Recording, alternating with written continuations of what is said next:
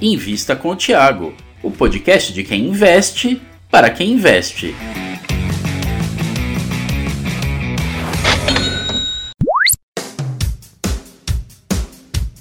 Sejam bem-vindos a mais um vídeo do meu canal. Eu sempre que possível trago convidados aqui e hoje eu trouxe uma das figuras mais carismáticas aí do mercado financeiro, Fersen Lambranho. Tudo bom, Fersen? Tudo bem, Thiago. O Fersen, para quem não conhece, ele é fundador, ele é presidente do conselho da G2D e tem uma longa vida aí no, no mercado financeiro. Conta aí, Fersen, sua trajetória aí do, como profissional. Bom, primeiro, obrigado pela oportunidade de estar conversando com você. É um prazer enorme estar aqui, porque eu te admiro muito, Thiago. Oh, muito obrigado. Também te eu, admiro. Eu te admiro porque você é um rapaz realmente jovem e que consegue passar uma mensagem uma mensagem fundamentalista sobre o mercado financeiro, que os meus anos de janela permitem admirar, tá certo? Muito obrigado. É, eu, você provavelmente nasceu quando eu estava começando a trabalhar, em 85, na Lojas Americanas, onde eu fiquei 13 anos, fui desde analista financeiro até CEO da companhia, depois fui para a GP, então tem uma longa, uma longa história de fazer coisas em companhias grandes. Loja Americana antes da GP existia, depois, nas lojas, na, na, com a GP, nós fomos donos da Gafisa, fomos donos do, do, da, da Telemar, da LL, da, da SEMAR, atualmente Equatorial, e BR Malls. BR Malls e fizemos mais de 33 ofertas para o mercado, entre IPOs e follow-ons ao longo da nossa vida. Tivemos uma oportunidade interessante no final da década de 90 de ser o VC brasileiro, Criamos a internet gratuita com IG, criamos o Submarino, o Shoptime, o e-commerce brasileiro e aprendemos muito naquela época. É, depois deixamos de investir em, em, em, tecnologia, voltamos a investir mais recentemente e fundamos a G2D é, em função desse conhecimento que a gente teve e numa atitude que é muito coaduna muito com o que você faz, né? A gente aprendeu lá atrás quando a gente participou desse mercado no final da década de 90, na primeira onda da internet, que tecnologia é fundamental, você está em mercados grandes é importante e você ter fundador eh, de qualidade é muito importante. Naquela época, empreendedorismo no Brasil era muito raro. E essa foi a razão pela qual a gente foi um dos que apoiou que, o surgimento da Endeavor, que começou no nosso escritório, justamente porque naquela época a gente contratava empreendedor, uma coisa maluca, né? e que hoje é uma coisa que está aí, tá aí disponível. Mas a gente aprendeu que essas coisas são fundamentais, então quando a gente montou a G2D, a gente teve uma preocupação muito grande de tentar construir uma companhia que fosse fundamentalista, quer dizer, existe uma tendência da digitalização de absolutamente tudo. Isso vai fazer com que as companhias, todas as companhias do mercado, sejam desafiadas a participar dessa transformação. Isso é inexorável, vai acontecer. Tem tendências importantes que vão acontecer, portanto, fazia sentido criar alguma coisa que permitisse as pessoas investirem em bolsa, uhum.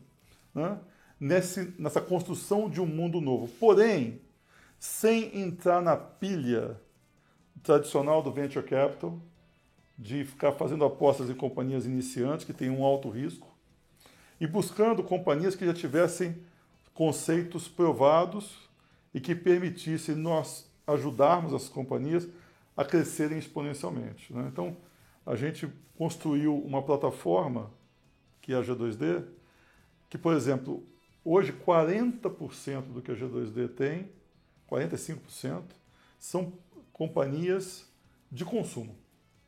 São companhias de consumo que estão focadas na disrupção do fornecimento de consumo de uma Lever, de uma Nestlé, de uma Kraft, de uma Procter Gamble, que é um mercado imenso, quatro, quatro vezes maior que o mercado de tecnologia, e que tem que se transformar por uma série de razões.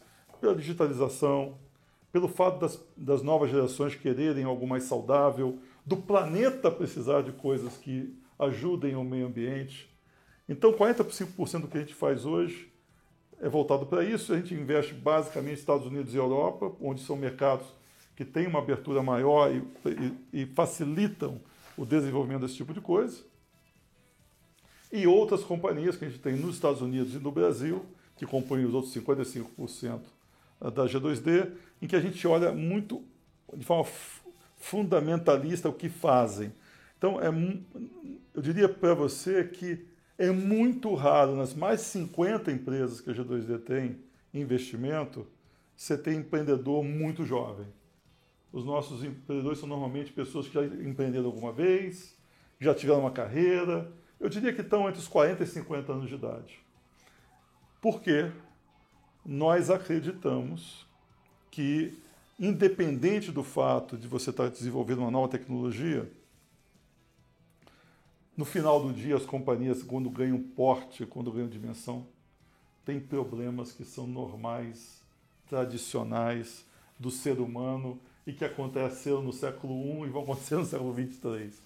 Né? Então, é essa, é essa nossa experiência de tantos anos fazendo investimentos, controlando companhias, que a gente tentou usar na montagem da G2D para ter um negócio de tecnologia, de crescimento voltado para o futuro, onde a gente é minoritário das companhias, mas que utilize da nossa experiência pregressa e dos anos todos que a gente acumulou de conhecimento de negócio. Só para explicar para o pessoal, então, a G2D, que o código em bolsa é G2DI33, isso, né? É, nada mais é do que um veículo de investimento em venture capital listado na bolsa. Exatamente. Então, a gente vê que tem muitas pessoas físicas que têm interesse em investir em venture capital, mas muitas vezes os fundos tradicionais são inacessíveis, é só para family office, tickets altos. A G2D o cara compra e vende como se fosse uma ação na bolsa, mais ou menos como é fundo imobiliário, né? Fundo imobiliário, imóveis era assim um tempo atrás, para você comprar um, uma laje na Faria Lima você tinha que ter 30 milhões, 20 milhões para comprar uma laje. Hoje com 100 reais você compra um fundo lá que tem laje na Faria Lima e a G2D vem para ser vamos dizer assim, esse, esse veículo. É, Fersen, eu converso muito com você e a gente nota que vocês têm uma cabeça diferente dos venture capitals tradicionais. Né? Você falou para mim uma, vez que você sempre busca empresas que, é, se tiver que fazer IPO, vamos fazer, se tiver que vender para o estratégico, vamos fazer, e se tiver que sentar em cima porque a janela de mercado não, não está aberta, vamos ficar de dono para o longo prazo e viver dos dividendos se for o caso. É, você acredita que o jeito que a G2D investe é diferente dos venture capitals outros que existem por aí, que buscam empresas de cash burn elevado, etc. Você, você concorda com essa afirmação que a empresa do, que, a, que o portfólio de vocês tem empresas com características de maior rentabilidade e solidez financeira? É o que a gente procura fazer. É, porque, primeiro, a gente tá, a gente acredita, como eu já disse aqui, que a tendência é uma tendência longa e duradoura. Então não tem, não tem razão, ou nós não temos razão, de fazer um negócio que é tudo ou nada. Normalmente um fundo de venture capital faz centenas de investimentos e dois ou três ou quatro pagam a conta do todo. Né? Spray né? and pray. Que é o chamado spray and pray. Né? O que a gente procura fazer é não entrar na fase inicial, apesar de acompanhar bastante a fase inicial, gastar muita energia falando com fundadores, entendendo conceitos novos, mas aguardando o momento que aquele conceito já se provou. Tá certo? E no momento que aquele conceito já se provou, você vai dizer, ah, você vai entrar no valuation mais alto. Eu vou entrar no valuation mais alto, não tem problema. Porque se é de fato uma companhia disruptiva, a tendência é que a curva seja exponencial a partir de um certo ponto. Então a gente tenta entrar num ponto em que o risco-retorno é melhor. Onde você foge da possibilidade da companhia desaparecer e vai para o risco dela não crescer, ou crescer menos, ou crescer de uma forma mais lenta do que você tinha imaginado, mas não de desaparecer. A gente não entra em companhia que queima caixa operacionalmente, por definição. A gente entra em companhias que já se provaram que cons conseguem ter margem. Né? E, e, e se a companhia eventualmente vai usar caixa como forma de crescimento por uma questão comercial, a gente analisa, tá certo? Mas se a companhia não gera caixa na sua operação, a gente não entra. Por exemplo, é, a gente tem um investimento via Craftery na Notco, né? é, que compete com a Beyond Meat, com a Impossible Burger nos Estados Unidos. Essas companhias são públicas hoje. A margem delas é metade da Notco. Então, por exemplo, no nosso, no nosso portfólio de CPG, Consumer Packaged Goods, a nossa maior preocupação, que é o um investimento através da Crafter, que é esse veículo que a gente tem na Inglaterra que investe em companhias de consumo, é a margem do produto. Se a margem do produto não for saudável, daí para baixo você não conserta. Né? E, de novo, como nós estamos vivendo uma transformação em tudo, todas as companhias estão passando por transformações, todos os processos estão revistos, é razoável imaginar que você consegue encontrar oportunidades em que você não precisa correr o risco do burn. Fersen, quais são hoje as principais participações acionárias que a G2D tem? A G2D não é uma empresa operacional, ela tem outras, vamos dizer assim, investidas embaixo dela. Né? Quais são essas investidas? A gente é, é muito pulverizado. Né? No Brasil, a gente tem cinco companhias, que é a 2TM, que é o mercado do Bitcoin, a CERC, que é uma companhia que faz, a, faz a registro digital de recebíveis, tem a Blue, que deu uma solução fantástica para mercados complexos como móveis, colchões, em que a indústria é razoavelmente fraca financeiramente, os tickets são altos, precisa dar financiamento para o consumidor, então ela deu uma solução para isso fácil. E tem uma companhia de educação chamada Quero e tem uma companhia de software chamada Digibi. Esse, conjunto aqui, eu diria que esse conjunto, mais uh, as participações da The Craftery, estamos falando aí, a Craftery tem 12 empresas na área de consumo, mais essas representam 80% do nosso NAV. Então, portanto, você tem aí 17 companhias que representam 80% do NIV num universo de 50 e poucos, porque a gente tem um conjunto razoável de empresas que são investimentos feitos nos Estados Unidos, na Califórnia, que representam mais ou menos 10%, é, que são apostas um pouco mais, mais ousadas no sentido de desenvolver novos mercados. E, por exemplo, uma dessas companhias foi a Coinbase, que foi um investimento fantástico que a gente fez a gente entrou 800 milhões, vendemos 80 bi, é, e provavelmente, se não tivéssemos essa nossa, esse nosso bolso né, de investimento na Califórnia, a gente não teria entendido a lógica desse negócio, não teria investido em 2TM e não teria tido essa oportunidade. Então lá a gente se dá um pouco ao luxo, dado o tamanho do mercado. A gente entra também em companhias, normalmente em rounds de 100 a 300 milhões de dólares, portanto o dia da G2D é muito pequeno no todo, ali a gente se permite a ter um pouco mais de, correr um pouco mais de risco, dado o tipo de ativos que tem nos Estados Unidos. Vocês são investidores, vamos dizer assim, de médio prazo, vocês não são investidores perpétuos, eu imagino. Ou seja, o investimento tem começo, meio e fim. Vocês já tiveram alguns investimentos que vocês finalizaram, você citou a Coinbase, já teve outros também? Tivemos, lá nessa carteira do lá no Vale do Silício tiveram quatro ou cinco casos já que a gente saiu, especialmente ou por IPO ou por SPACs. Né, eu, eu, vejo o seguinte, a G2, você fez uma pergunta no início que eu acabei não respondendo, você falou que a gente tá, tem disposição de ficar até o IPO, ou vender para o estratégico, ou ficar para sempre. A, ra a principal razão de nós termos feito um veículo listado em bolsa e não fazer um fundo é que nós aprendemos nesses 30 anos que a gente está na, na estrada, de que é muito relevante você ter um capital que não tem pressa. Eu, eu tive, eu, por, por estar tá fazendo via fundo, eu tive que fazer desinvestimentos que não se faz. Eu saí de BR Malls muito antes do tempo. Eu saí de Equatorial muito antes do tempo. Eu saí de hipermarcas muito antes. Tem companhia que eu estava no controle que eu tinha mando, mas eu tinha uma demanda de devolver dinheiro para os investidores. Então, o nosso veículo é um veículo de capital permanente. Portanto, a gente acredita que naquela equação de risco-retorno, O ponto da gente sair é num IPO ou numa venda de estratégico quando ela acontecer, por uma questão de avaliar se faz sentido manter ou não a posição.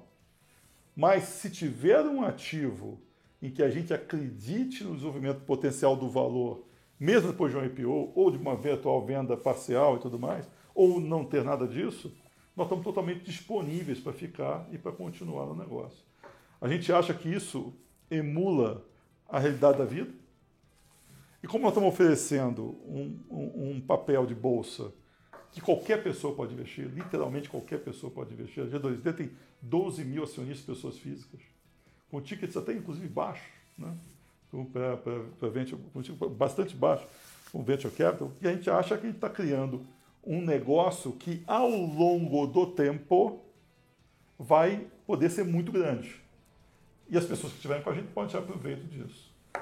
Percem, o mercado de venture capital apareceu muito aí, principalmente depois daquele filme lá, o Social Network, né? Todo mundo quer investir em startups, ou pelo menos queria, né?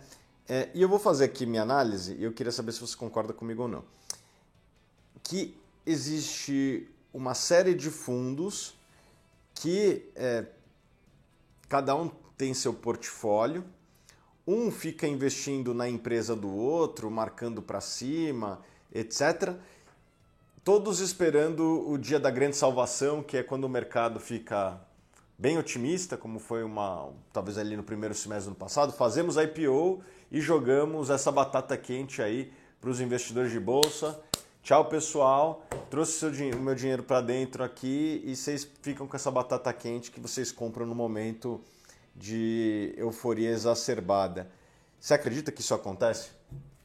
Eu acredito, eu vou responder de forma diferente. Eu acredito que, dado que nós estamos num, num mercado quente desde 2009. Não no Brasil, mas no mundo. No mundo, né? No mundo. O Brasil só é consequência disso, né? Desde 2009.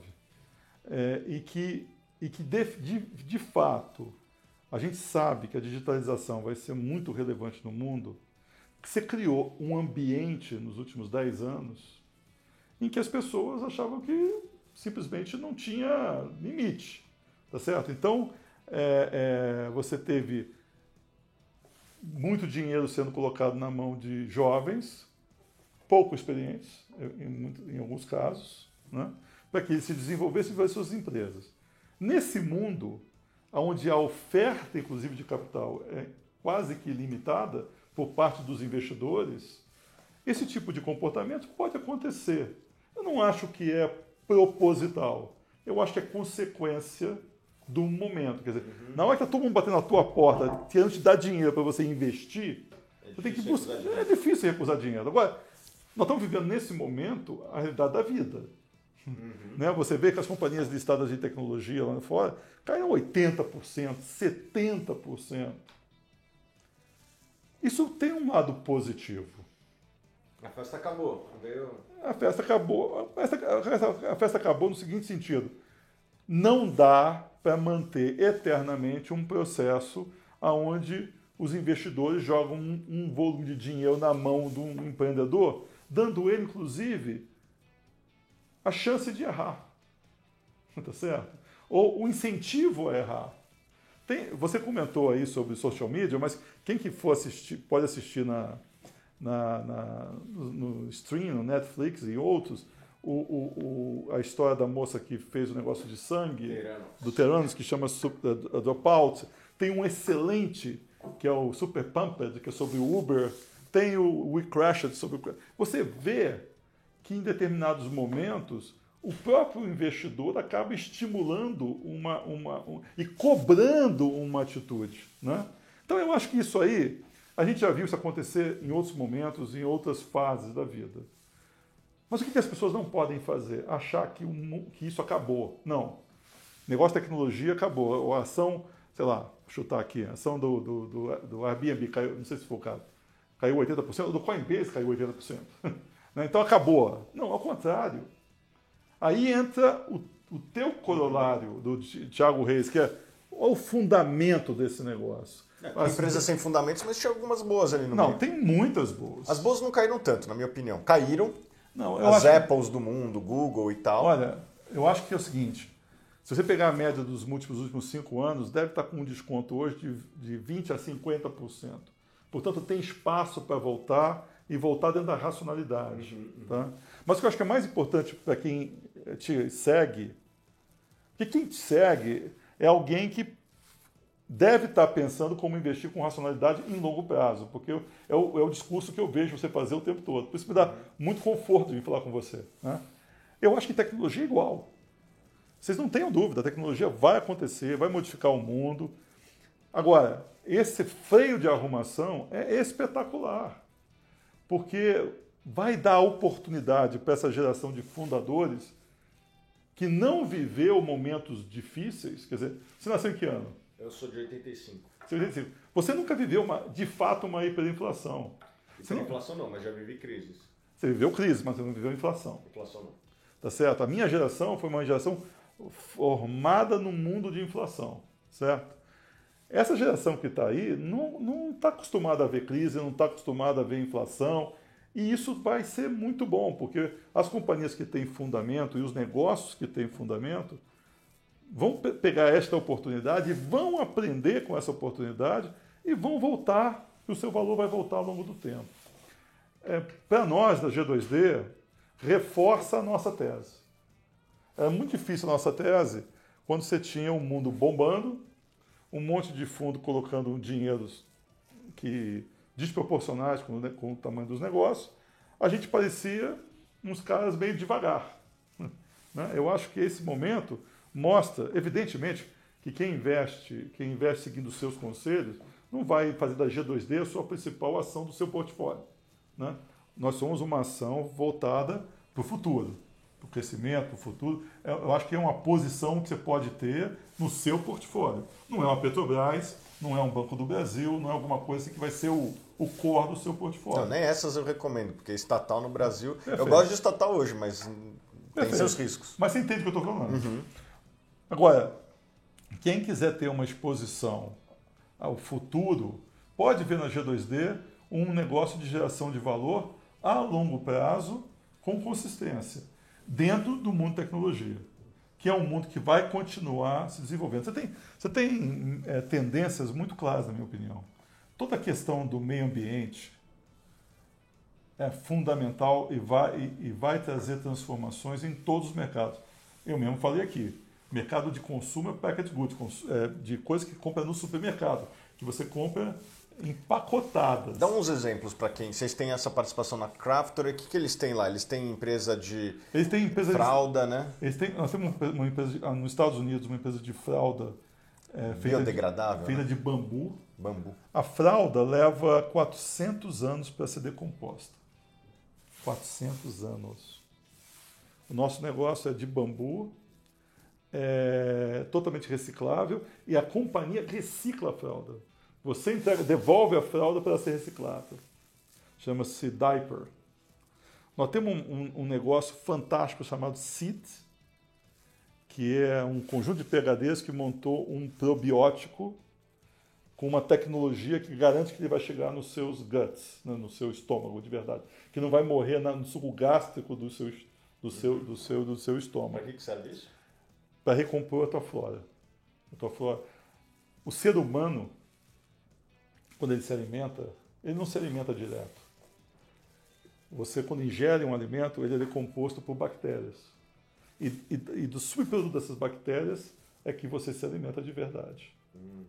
Toda vez que você come uma, uma comida processada, você está matando bactérias. O probiótico ele, ele te ajuda a ter bactérias. Isso provavelmente, do ponto de vista de saúde, é a maior tendência dos próximos 50 anos. O homem entender o uso das como, como tratar as bactérias e você com isso você consegue construir, fazer remédios para saúde feminina, para criança, para ansiedade. Então a, a, a CID tem um negócio de bactéria tradicional, acabou de lançar um, um para crianças e tem um pipeline imenso desse tipo de coisa. Nós temos um, um, um salgadinho feito de grão de bico. É... Nós temos um negócio de, de, proteína, que é da Notco. Nós temos na Europa, esse, esse salgadinho é Estados Unidos, um pouco na Inglaterra. A Nótico está nos Estados Unidos, está no Chile também, tem um pouco no Brasil, só em, bem pouco no Brasil. É, temos um negócio de comida natural para cães e gatos na Bélgica, está em sete países da Europa. Chama-se Edgar Cooper. Temos um negócio de, de papel higiênico reciclável. E várias dessas empresas já são unicórnios, certo?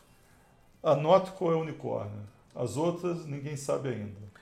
Tem, tem, mas vocês têm outros unicórnios no portfólio, certo? Temos. temos Quais são? Quando, unicórnio é aquela empresa que vale mais de um bilhão de dólares, pelo menos avaliada em tivemos mais de um Tivemos a Coinbase que saímos, tivemos a Clover Health que saímos, tem, tem a tem a 2TM do mercado Bitcoin, tem a Notco e tem umas escondidas, porque o valor ainda não foi, não foi sprintado. Apesar de que eu acho que as pessoas hoje têm que se preocupar mais não com unicórnio, com camelos.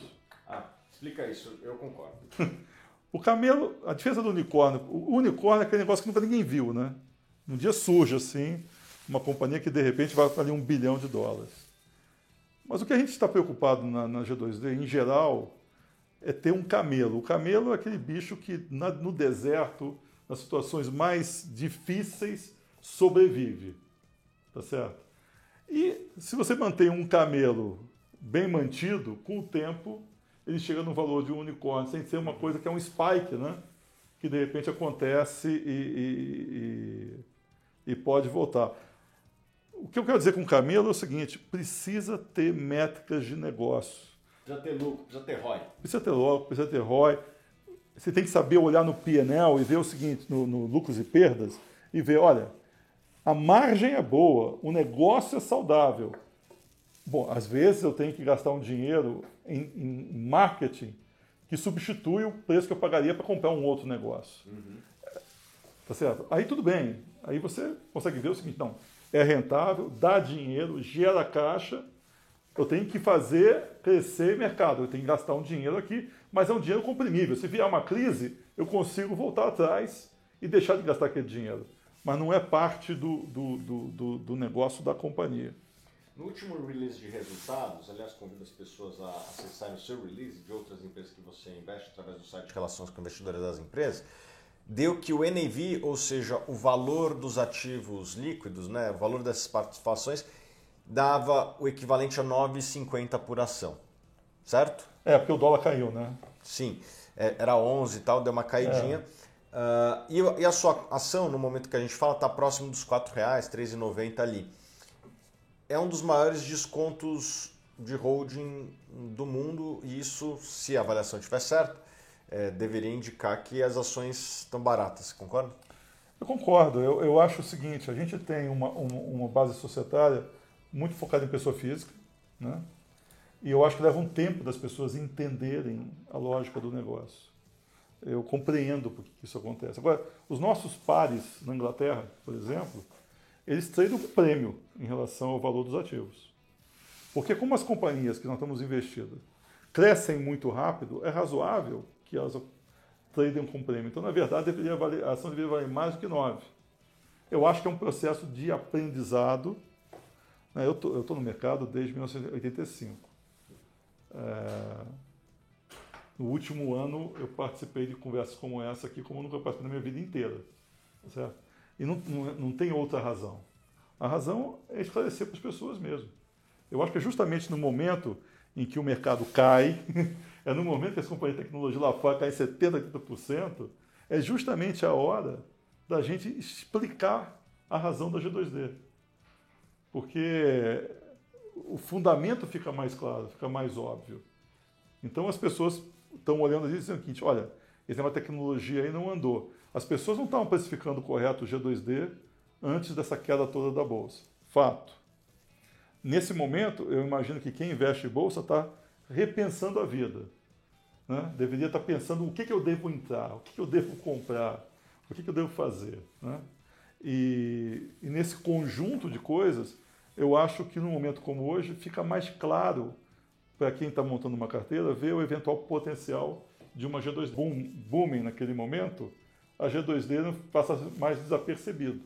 Mas agora que você está olhando assim, eu vou montar uma carteira nos próximos 5 anos, nos próximos 10 anos, faz sentido eu ter na minha carteira companhias privadas de tecnologia uma posição global, que é o caso da G2D, e com este nível de desconto, eu acho que, que é o momento que as pessoas para pensar isso. E eu acho que a gente vir e ter uma conversa com você, por exemplo, que fala diretamente com esse público, tem a virtude, porque é justamente nos momentos mais difíceis que você precisa dar a sua versão e, e mostrar para as pessoas é, o que você pensa e ter a coragem de vir dizer o seguinte, é, o desconto continua alto, independente dessa queda toda de bolsa. Certo, Farsen, queria aqui agradecer sua visita.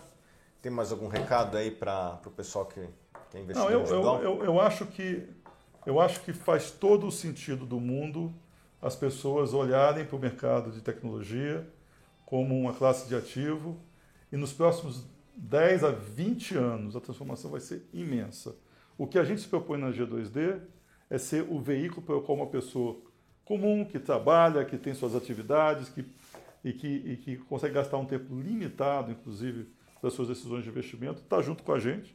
A gente tem 70% da companhia, então o nosso dinheiro próprio é 70% do negócio, para buscar aproveitar essa, essa onda que a gente acredita que é muito, muito, muito é, longa, e inclusive com coisas que a gente não falou aqui, é, como Web 3.0, que é uma transformação imensa. Ah, vamos falar, vamos falar. Vai. Qual, dos modismos aí, vai. Web 3.0, é, cripto, o que mais aí que eu, que eu esqueci de falar? De AI. Inteligência artificial. Ah. É, quais outros modismos aqui? O que, que você acha dessas três? Vai, Web 3.0, depois cripto, depois inteligência artificial. Ah, e VR. VR é realidade virtual. Tá, eu acho o seguinte, eu acho que quando você junta o que, que eu acho que é o futuro? O futuro passa por Web 3.0, que para entender o que é o Web 3.0 é o seguinte, você teve a Web 1.0, que foi a primeira fase, né? Que era muito democrática, todo mundo podia usar e tudo mais, mas tem que programar, era muito difícil. Aí veio o Web 2.0, e surgiram uns caras muito grandes, Google, Facebook, Amazon e tudo mais, que eles resolveram dois problemas. Um problema foi como é que eu faço de forma simples, sem ter, precisar entender programação. E o segundo problema é como é que eu encontro a minha turma. Como é que eu consigo falar para a minha audiência, com as pessoas que eu quero conversar e tal. E aí começou a ficar caro. Você vai começar a cobrar por isso. Né? Começou a ficar caro. A Web 3.0, o que, que ela faz? Ela é, ela é com base no blockchain, então, como se o programa de computador ele fosse colocado numa, de uma forma dinâmica, ele traz de volta a ideia, a ideia da democratização, ele traz segurança, ele reduz complexidade, ele, ele, ele permite auditar processos e baixa o custo de transação. Então você começa a viabilizar um monte de coisa, que vai desde viabilizar o acesso, você criar um ativo no, no, no Brasil, botar num blockchain, ser reconhecido no exterior e qualquer investidor do mundo todo se sente confortável e seguro de investir no teu ativo. O exemplo disso é a Moss.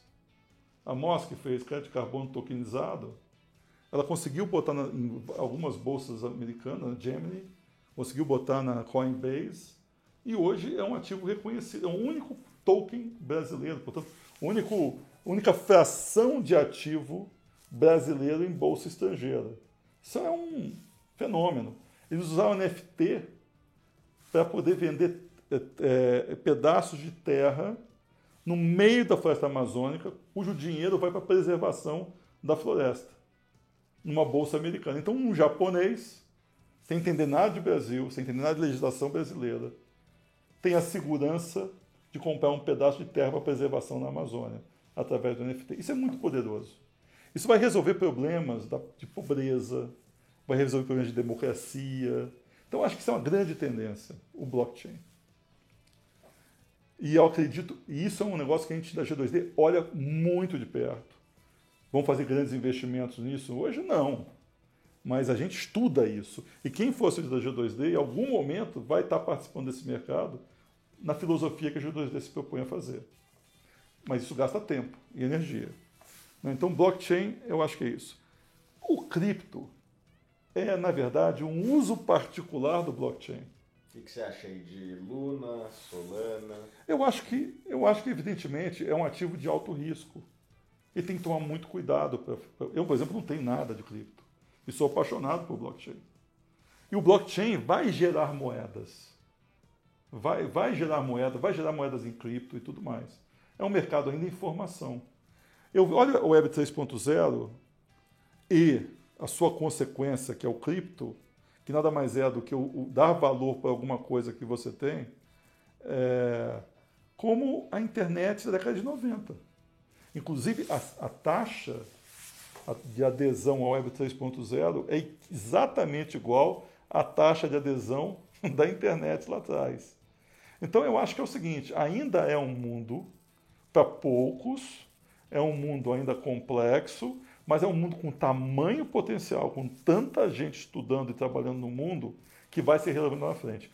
É inaceitável uma empresa como a G2D não estar tá focada em entender nisso e ser pioneiro no bom sentido, o pioneiro na hora certa de entrar no negócio desse. Mas eu realmente acredito que o blockchain vai, dar, vai trazer uma ferramenta que vai melhorar que pode melhorar muito o mundo. Quando você conecta isso com o IoT, que é a internet das coisas, uhum.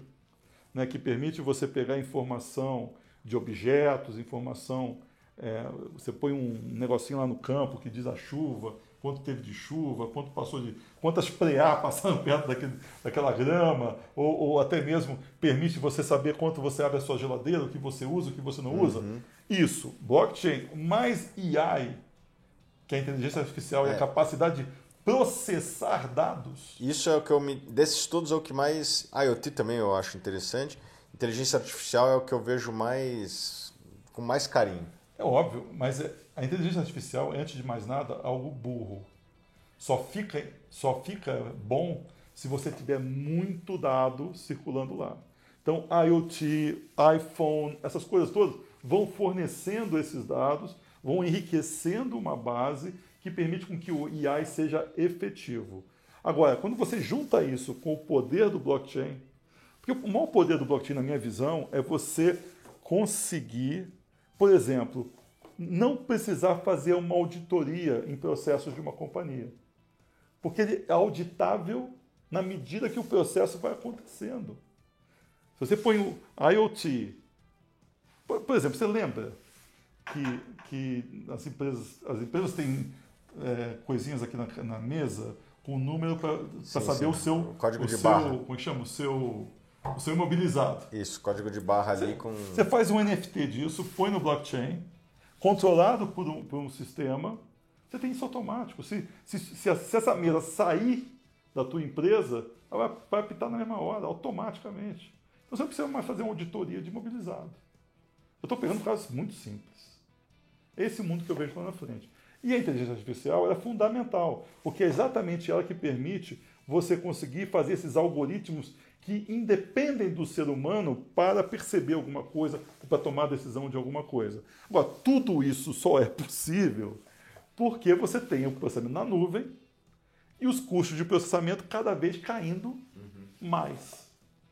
Então, por aqui você percebe que essas coisas todas se conectam. E se conectam para ir para um mundo muito melhor. Vamos pegar o exemplo da, da mostra Floresta Amazônica.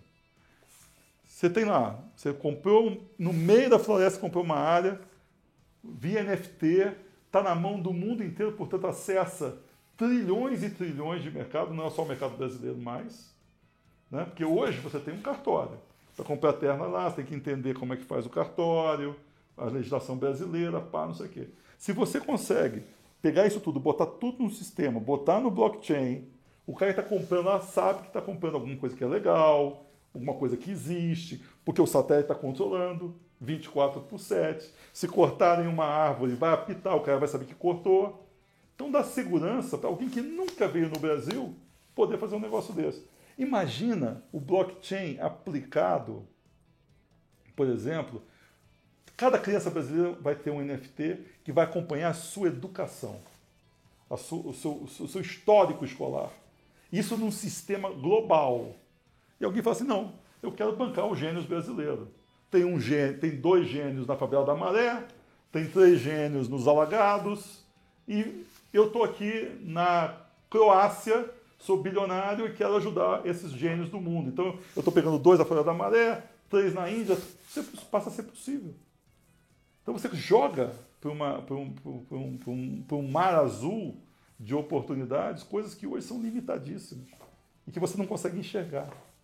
Por fim, VR. É, como é que é? Eu acho que virtual o, reality. Eu acho que a, a, a, o metaverso, o virtual reality, isso são interfaces.